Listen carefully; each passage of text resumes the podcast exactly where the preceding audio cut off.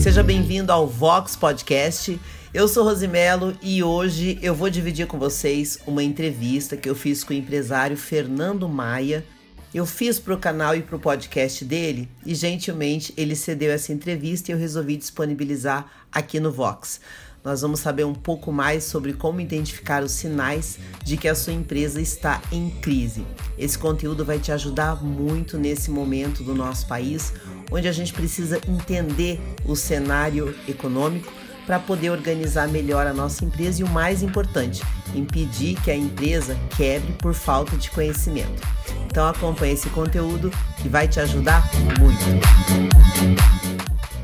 Eu sou Rosimelo e esse é o podcast Recupera Brasil com Fernando Maia, reestruturador de empresas e estrategista de recuperação judicial. Tudo bem, Fernando? Olá, Rose. Tudo bom? Sejam bem-vindos ao nosso podcast. Hoje nós vamos falar sobre como identificar os sinais de que a sua empresa está em crise. Nós estamos aí num cenário muito delicado no mundo todo e eu queria que você comentasse para a gente, Fernando, como que está hoje a situação da crise nas empresas do Brasil? O cenário é muito delicado. Né? Nós estamos vivendo no Brasil uma situação totalmente imprevista, que começou no ano passado, mostrou, a economia mostrou sinais de recuperação e de um momento para outro é, voltou a pandemia com mais intensidade e as empresas estão vivenciando um repique da crise anterior. Né? Então as empresas estão altamente endividadas, estão com a situação tributária também totalmente desorganizada e precisam se reestruturar para vencer mais esse desafio. Agora, para uma empresa que está percebendo a crise, mas ela não tem noção do tamanho da dimensão que está, existe alguns sinais que a empresa pode identificar que consiga ajudar ela a entender qual é a situação real dela? Sim, Rose, porque existe é, uma forma clássica de evolução da crise, uma forma que é muito comum. No primeiro momento, a empresa se endivida muito, né? ela passa a tomar mais dinheiro é, junto a bancos, começa a se endividar mais, comprar com mais prazo e ela fica muito endividada. No segundo momento, ela para de pagar os impostos e essa dívida, como o governo é um mau cobrador, né? Essa dívida vai se acumulando e pode se tornar impagável. Muitas vezes o empresário vai empurrando, vai depois empurrando, eu resolvo. Vai empurrando e chega, pode ser uma situação assim que todo o faturamento de um ano não cubra o Está comprometido, né? Tá compro, compromete a, a, capacidade de pagamento da empresa, mesmo nos parcelamentos, né? Então o endividamento é um, é um primeiro sintoma comum, muito clássico, Exato. né? Exato. Depois é não pagar os impostos. No segundo momento, a, a, empresa começa a atrasar o pagamento junto aos fornecedores. Começa a atrasar um dia, depois passa a ser dois, depois num momento mais agudo passa a pagar em cartório. E, por fim, ela começa a atrasar a folha dos funcionários, atrasar o pagamento. Isso cria uma insegurança muito grande com todos os funcionários que ficam com medo que uma hora ou outra a empresa não consiga honrar com esse compromisso e esse, esse, esse, essa insegurança ela fica ampliada para todo mundo, os fornecedores, os bancos. O fornecedor tem medo de vender para a empresa e não receber, o cliente tem medo de comprar e a empresa não ter capacidade de entregar. Os bancos não querem pôr dinheiro e se põem, cobram muito caro né? cobram juros muito grandes. Quando a, pessoa, quando a empresa chega nessa situação, o caos está instalado. Né? É, é a perda de credibilidade e ela passa a pagar muito por isso. Né? Ela e ela passa... já não tem da onde movimentar o dia a dia da empresa. Né? Exatamente. Né? Então a gente classifica isso como uma doença, uma crise de insolvência e para toda doença tem que ter um diagnóstico né, feito por um reestruturador é, experiente para que possa identificar qual é o melhor remédio, o remédio mais adequado para curar a sua empresa. Quando uma empresa, Fernando, entra em contato com você nesse exato estado que a gente comentou agora, com esses sinais bem clássicos de uma crise de insolvência, como que é feito esse diagnóstico inicial? Esse diagnóstico inicial ele é feito sem é, é, ideias pré-concebidas. Né? É feito um levantamento completo da situação da empresa, a, a, nível de capacidade de produção, capacidade de comercialização, é, é, desempenho operacional, endividamento, né? margem de lucro. Então a gente com isso a gente consegue identificar o que, que precisa ser feito para curar essa empresa. Porque muitas vezes o empresário ele, ele tem uma, uma ideia pré-concebida da solução. Ah, eu não quero recuperação judicial. Muitas vezes ele nem sabe exatamente como é, ela funciona. Exato. Eu não quero é, é, uma renegociação com os bancos, porque eu quero pagar em dia. Eu não quero isso. Então, a, a, o diagnóstico empresarial é a forma técnica de você colocar o melhor remédio, o remédio mais adequado para você consertar a empresa, para você curar a empresa. Agora, muitas vezes, para a empresa chegar nesse ponto de, de crise, ela demorou anos. Agora, na hora de fazer o diagnóstico, qual é a média de tempo que você consegue identificar na empresa e dar esse diagnóstico? O diagnóstico ele precisa ser dinâmico e rápido, porque a empresa em, em situação de crise, ela está perdendo dinheiro, ela está sangrando, está perdendo recursos e a crise precisa ser combatida imediatamente. Então, um diagnóstico ele não pode demorar semanas. Tá? É admissível, num caso como esse, 5, 7, 10 dias. Depende da complexidade da empresa. Então, é relativamente rápido, né? Tem que ser rápido, porque a empresa sangra, a crise leva patrimônio embora e o mercado anseia por uma, um restabelecimento do vigor daquela empresa. Interessante você comentar isso, porque normalmente quando as empresas chegam nesse ponto de crise, o, muito, é muito comum, tanto o empresário como os colaboradores ou responsáveis, eles pensam em várias opções, mas muitas vezes eles não têm a consciência de quais são os caminhos que a recuperação judicial ela traz, que pode ser até mais rápidos, né? Então eu queria que você me explicasse assim, quando há esse momento de crise de insolvência e o empresário muitas vezes ele acha que sabe a solução, não tem a menor ideia, e ele pensa no diagnóstico, eu queria que você explicasse também quais são as opções que ele pode ter após o diagnóstico. É muito importante o empresário não cair na armadilha da negação da crise. Né? A negação da crise ela traz soluções mágicas na cabeça do, do, do, empresário. Então, amanhã eu vou ter um conquistar um grande contrato, aí não vou mais ter essa crise, amanhã vou arrumar um sócio, amanhã vai aparecer um banco que vai arrumar um grande empréstimo.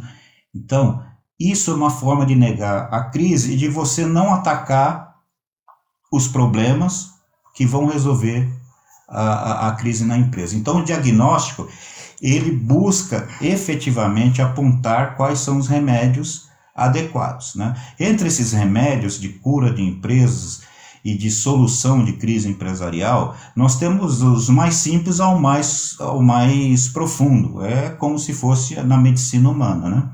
Ninguém toma antibiótico porque quer, toma porque precisa. Em muitos casos, se você não tomar, você pode morrer.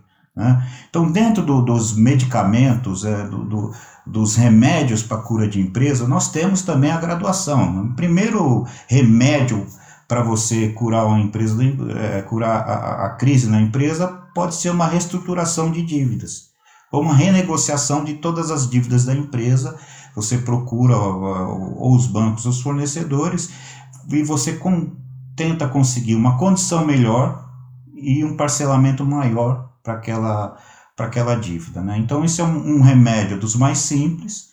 Aí a gente vai partindo, se a renegociação bancária ou a reestruturação de dívidas não resolve o problema, é pouco, a gente vai para a reestruturação empresarial. O que é a reestruturação empresarial? Né? Ela pode contemplar, além da renegociação de dívidas, ela pode contemplar toda uma cirurgia dentro da empresa. Então você vai mexer na parte operacional lá, ver onde a empresa está pecando, se ela está tendo é, custos marginais na sua operação, se ela tem excesso de funcionários, precisa demitir. Ah, mas não tem caixa para demitir. O reestruturador experiente sabe que pode fazer negociações que podem parcelar isso com 30, 40 meses, entende? Com nenhum prejuízo para a empresa. Né? Então, esse, essa, essa reestruturação ela vai criar condições que a empresa possa segurar, sobrar mais dinheiro no caixa da empresa. E aí, sobrando mais dinheiro, a empresa começa a caminhar mais, de forma mais sadia e ela vai se refortalecendo, ou seja, vai se curando.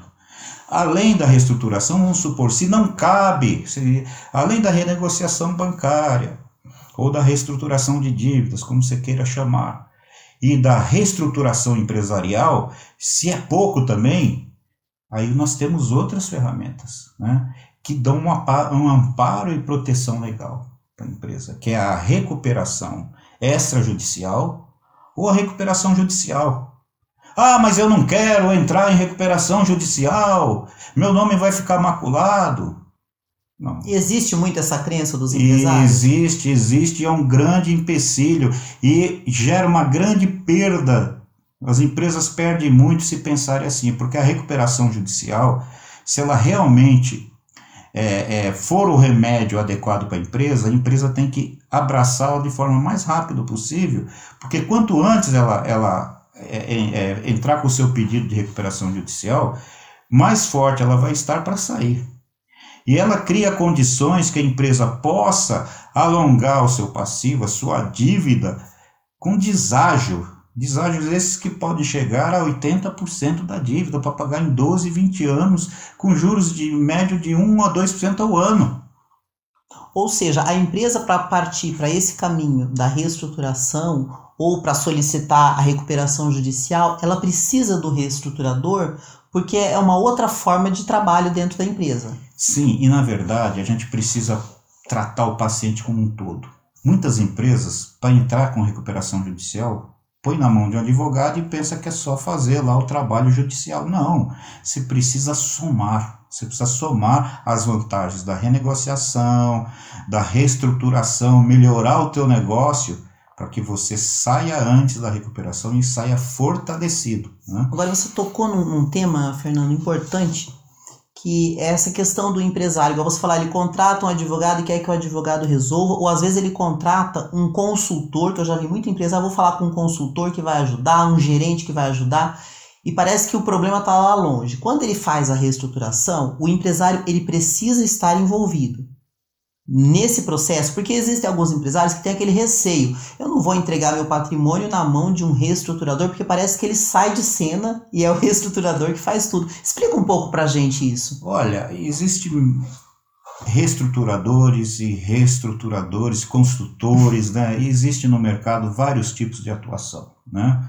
Existem é, é, é, que chegam para o empresário e falam, olha, você não manda mais aqui, tem muito empresário que tem medo disso, né? É, e, e, de fato isso existe. Só que isso é idiotice, porque quem contratou o consultor foi o, o, o empresário. Né? Então é um contrassenso. Nós costumamos desenvolver o diagnóstico e dizer o seguinte: que todo o diagnóstico e a razão da reestruturar a empresa é para atender o anseio maior da vontade do empresário. Né? Então, qual que é. Qual, qual que é o maior desejo do, do, do empresário? A gente levanta o problema, faz o diagnóstico da empresa, a sua empresa está assim. Os caminhos que sua empresa pode ter, pode ter é o A, o B e o C. E a gente tenta demonstrar quais são as vantagens e os desafios de cada uma dessas opções. Vamos falar sobre isso que é interessante. É, exatamente. Quais são as vantagens que a empresa tem quando ela decide eu fazer? Vou começar, eu vou começar pelo, pelo lado desvantajoso. Ótimo. Eu já vou, então, já vou no... vou dar logo a notícia é, ruim, É, né? notícia ruim. Ah, é muito caro a recuperação judicial. Quem paga a recuperação judicial são os seus credores. Imagina você dever é, 10 milhões de reais tá? e pagar só 2 milhões de reais em 20 anos com 2% de juros ao ano. Como isso é possível? É possível porque a lei te dá mecanismos e é a recuperação judicial tradicional agora é assim. A gente está aprovando com 80% de deságio, com 2% de, de 1,5% a 2% de juros ao ano. Esse é, é, é, é o mecanismo que se faz a recuperação judicial na maioria dos planos hoje. Então, quem paga esse custo é o credor, então, o empresário ele, ele tem que ter essa visão. E os benefícios estão em você poder reestruturar a, a, a, a sua empresa, primeiramente, Com pedido de recuperação judicial, você ganha uma proteção, chamada de stay period, é o período de carência, que vai de seis meses a um ano. Já dá um bom tempo para a empresa período, organizar. Nesse né? período, ninguém pode te executar. Ninguém pode entrar com pedido de falência, não pode tomar nenhum bem. Então já é uma, uma proteção. Uma proteção muito grande. Né? Mas o empresário, em contrapartida, ele tem algumas regras que ele precisa Não, ele tem, cumprir, ele, né? ele tem, ele tem ah, umas Alguns exigências né? compromissos, né? Quais são esses, esses compromissos?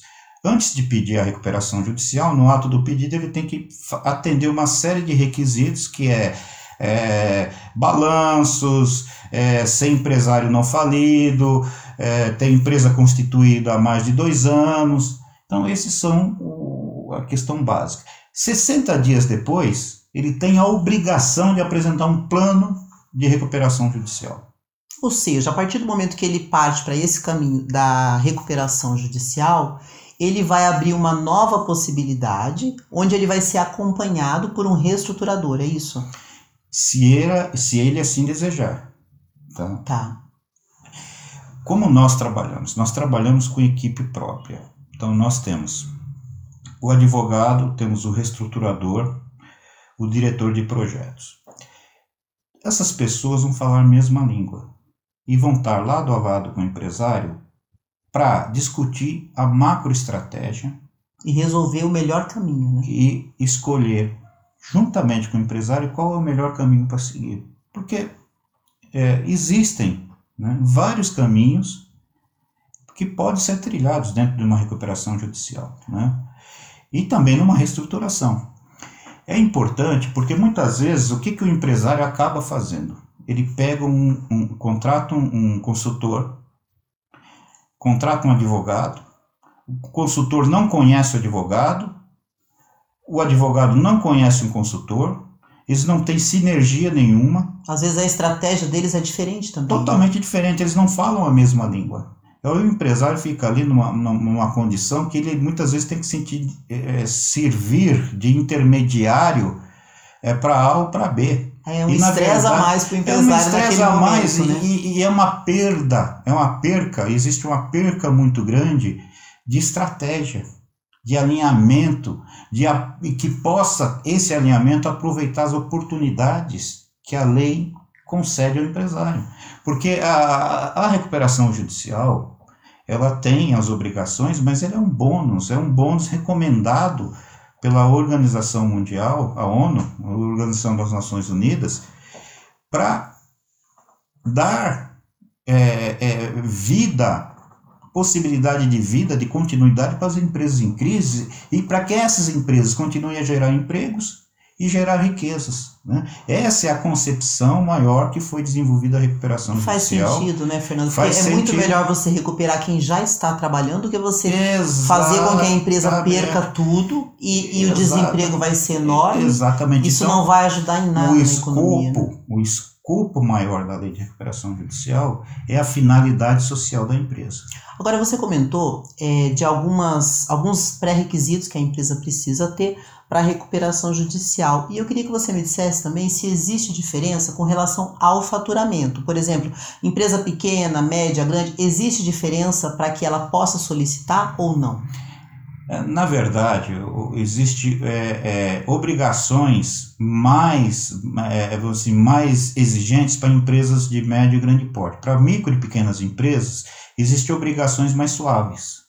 Ou é. seja, indiferente do faturamento dela, se ela tiver dentro desses requisitos de tempo de existência, algumas questões técnicas, Sim. indiferente do faturamento, ela pode solicitar é, ela a pode recuperação. Solicitar. E se ela for microempresa e pequena empresa, EPP, né, empresa de pequeno porte, ela tem uma condição menos exigente perante a lei, né, pra, de, de obrigações. Mas toda empresa, em princípio, pode requerer é, é, recuperação judicial. Agora, nesses sinais que você comentou, né, que a pessoa que começa a acontecer na empresa, você falou sobre a negação. Eu queria que você comentasse mais um pouquinho sobre a negação. Por que, que o empresário nega tanto a crise e demora tanto para tomar uma providência de procurar um reestruturador? Pela sua experiência de mais de 30 anos, existe algumas razões que acontece do empresário fazer ter essa negação tão grande da crise? O empresário, ele é um vencedor. Geralmente ele começou muito jovem, venceu muitos desafios sozinho, né? Que é uma característica comum do empresário brasileiro, é né? Ele, ele vira empresário trabalhando, ele não se prepara. Vencendo desafios, então ele tem assim uma, uma, uma autoestima uma motivação grande, mas motivação às vezes grande de resolver tudo. Né? Às vezes falta o conhecimento, né? E o que acontece? Isso somado também ao receio de perder o controle, ao receio de ter seu nome negativado, né? Olha, entrei em recuperação, ter aquela chancela de, de, de perdedor, que infelizmente no Brasil ainda é uma mácula, mas nos Estados Unidos a maioria dos empresários bem-sucedidos já quebraram mais de uma vez. Ah, existe esse existe, histórico lá? Existe, existe. Então, é, é, é, é lá, é você ter tido um, um, uma recuperação judicial ou mesmo uma falência... Não, não é um fracasso. Não né? é um fracasso pessoal, não é algo que depõe contra o seu, a sua autoestima. Aqui nós ainda vivemos essa coisa de que, olha, fere minha autoestima, eu sou um perdedor, eu vou, vou aparecer no mercado como um perdedor. Fernando, com essa referência que você tem do americano e do brasileiro, me chamou a atenção uma questão que eu já conheci muitos empresários que tiveram a experiência da falência e o que eu ouvi muito de relato deles foi assim, uma depressão profunda. Eu escuto muitos empresários tratarem a empresa como se fosse um filho, com um envolvimento emocional muito grande. E quando você fala do empresário americano, a impressão que a gente tem é que lá eles são muito mais técnicos. É só uma empresa, vamos para outra. O que, que você percebe de diferença entre os empresários é, de verdade, fora do Brasil? Na verdade, a gente é latino, né? Tem muita coisa do coração, do, da emoção. Isso interfere mesmo? Interfere, interfere. Mas cada vez mais o brasileiro está tendo essa mente que, que, que o americano chama-se de business mind, né? a mente de negócios. Né? Cada vez mais aqui está se tirando essa parte emocional e tentando é, é, tirar essa mácula, né? inclusive a legislação ela ajuda nisso, né? tirar a mácula de perdedor quando a empresa entra em recuperação judicial ou mesmo em falência. Né? Lá nos Estados Unidos eles chamam o, o, o regime de falência é, é acelerado, porque eles chamam de, de fresh start, ou seja, fale rápido para reiniciar, para entrar no mercado novamente, empreender de novo e gerar Tem mais até a expressão que eles dizem que é, é, dar a volta por cima, né? É, o turnaround, né? Dar a volta por cima. Então lá é o seguinte: se a, a, a, tenta se recuperar a empresa, não recuperou, fale tira o começa nome, de novo. Começa de novo, limpa o nome do empresário depois da falência, ele pode empreender de novo, pode abrir outras empresas, pode produzir riqueza. Aqui já se, o, nosso legislador, como poder judiciário mais técnico na área empresarial e de recuperação judicial, já começa a trazer esse conceito para a doutrina aqui do Brasil, né? Ou seja, a recuperação judicial é uma oportunidade para se manter a riqueza do país, para que essa riqueza gere benefícios para a sociedade. E até para quem está ouvindo a gente agora no podcast, por que, que eu fiz essa pergunta para o Fernando, dessa comparação do empresário brasileiro e do empresário americano? Porque a, a recuperação judicial, toda essa lei, que é a Lei 11.101, né? É ela é uma lei que foi copiada da lei americana. Só que no Sim. Brasil ela é recente, ela chegou aqui em 2005, 2005 né? Então muitos brasileiros, muitos empresários brasileiros ainda estão aprendendo essa experiência toda tão positiva que os americanos trazem e que a gente está começando a aprender com eles também. Inclusive no Brasil existe um histórico de muitas empresas familiares, né, gente? Eu falo isso porque eu atendo a empresa, gente, há muito tempo. Então, quando a gente conversa com o empresário dono da empresa, fundador da empresa, a gente percebe algumas características no Brasil muito comum. Por exemplo, o número de empresas familiares no Brasil é imenso. Muitos brasileiros são apegados emocionalmente porque não é só a empresa dele, é a família inteira dele que gira em torno daquilo, né, Fernando? Sem dúvida. Eu não, ve, eu não sou contra a empresa familiar, né? A empresa, logicamente, ela pode ter composição da família, mas ela não pode abdicar da técnica e, e, e principalmente da visão de mercado, né? profissionalismo.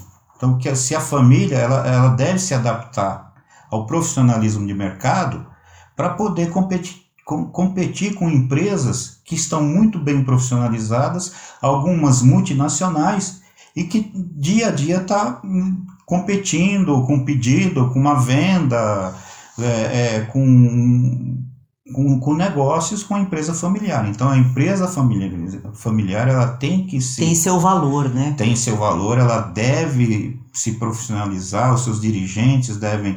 É, é, é buscar estudo, buscar especialização no mercado para poder competir fortemente. E aproveitar essa ferramenta tão maravilhosa que é a recuperação judicial na economia do nosso país. Porque muitas vezes o empresário brasileiro ele é extremamente solitário, é impressionante. Muitas vezes tanto o empresário quanto o empreendedor, ele sofre muito, ele bate muita cabeça e muitas vezes é o que você comentou, ele constrói um patrimônio na raça, no dia a dia, de repente quando vem a crise, ele não sabe o que fazer, aí entra o, o, o componente emocional e aí desanda tudo, o cara fica doente e desiste de tudo. Então, se você está passando um momento de crise na sua empresa, não interessa qual seja o problema, calma, ouça de novo esse podcast, entre em contato com um reestruturador. Inclusive, Fernando, eu queria saber se as pessoas podem te mandar perguntas, porque muitas oh. coisas a gente não vai conseguir falar, que daqui a pouco a gente vai encerrar o podcast. Você pode deixar contato é, e-mail, WhatsApp, rede social, o que você puder para que as pessoas possam fazer perguntas e até sugerir outros temas para os nossos próximos podcasts. É possível? Claro, Rose. Meu e-mail é fernando.maia, arroba fernandomaia, tudo junto, ponto com. E rede social você vai encontrar também Instagram, LinkedIn, Fernando Maia e Associados e também YouTube, tá? Então nós vamos é, daqui a pouco encerrar esse podcast. Eu queria que você comentasse um pouquinho pra gente, é, Fernando, nesse momento agora que a gente está né, nessa pandemia, você tem algum dado que mostra o número de empresas que procuraram recuperação judicial ou ainda tem muito brasileiro que não entende muito bem como funciona isso? Olha, ainda existe uma, uma resistência do empresário para o Instituto da Recuperação Judicial. Chamo de instituto porque é um conceito, né? É um conceito amplo que ele, ele, ele se formaliza através da lei. E ele é uma oportunidade muito grande, é uma segunda chance para a empresa, numa situação é, que não caiba só a reestruturação ou só o, o, a renegociação bancária, de fazer uma reestruturação completa com grande parcelamento e deságio dos seus, dos seus, da sua dívida, né? Então, é, é, é, é algo que se for bem feito e modéstia à parte, nós fazemos muito bem feito e que nós ouvimos dos, nossos empre dos empresários que são nossos clientes. Poxa, se eu soubesse que era assim, tão bom, eu tinha feito dois, três anos atrás. Sim, às vezes a pessoa procrastina porque nem sabe. E esses dois, três anos atrás, quando a gente fala isso, e, e, e volta no, no registro da empresa, se o empresário tivesse tomado essa decisão com dois, três anos de atrás, ele tinha salvado milhões de reais, milhões de reais. A empresa, a cada ano, ela perdia vários milhões. Então, se ela retroage três anos, se ela toma antes essa decisão, ela salva milhões de reais ao seu patrimônio. Então, é muito importante que o empresário saiba e não tenha medo de se curar, seja qual ele for o remédio. A gente não procura a empresa com um remédio pronto. Eu não saio aqui, ó, recuperação judicial hoje é oferta. A gente vai na empresa, desenvolve um diagnóstico e aponta para o empresário qual é o remédio mais adequado e por quê. Fernando, quero agradecer. Nós temos que encerrar o podcast, infelizmente, por causa do tempo, mas eu vou pedir para você entrar em contato é, com o Fernando, sugerir os próximos temas e nós vamos encerrar por aqui o nosso podcast. Obrigado, Fernando. Obrigado a você, Rose. Esse foi o podcast Recupera Brasil. Produção e entrevista Rose Melo, participação especial Fernando Maia. Até o próximo.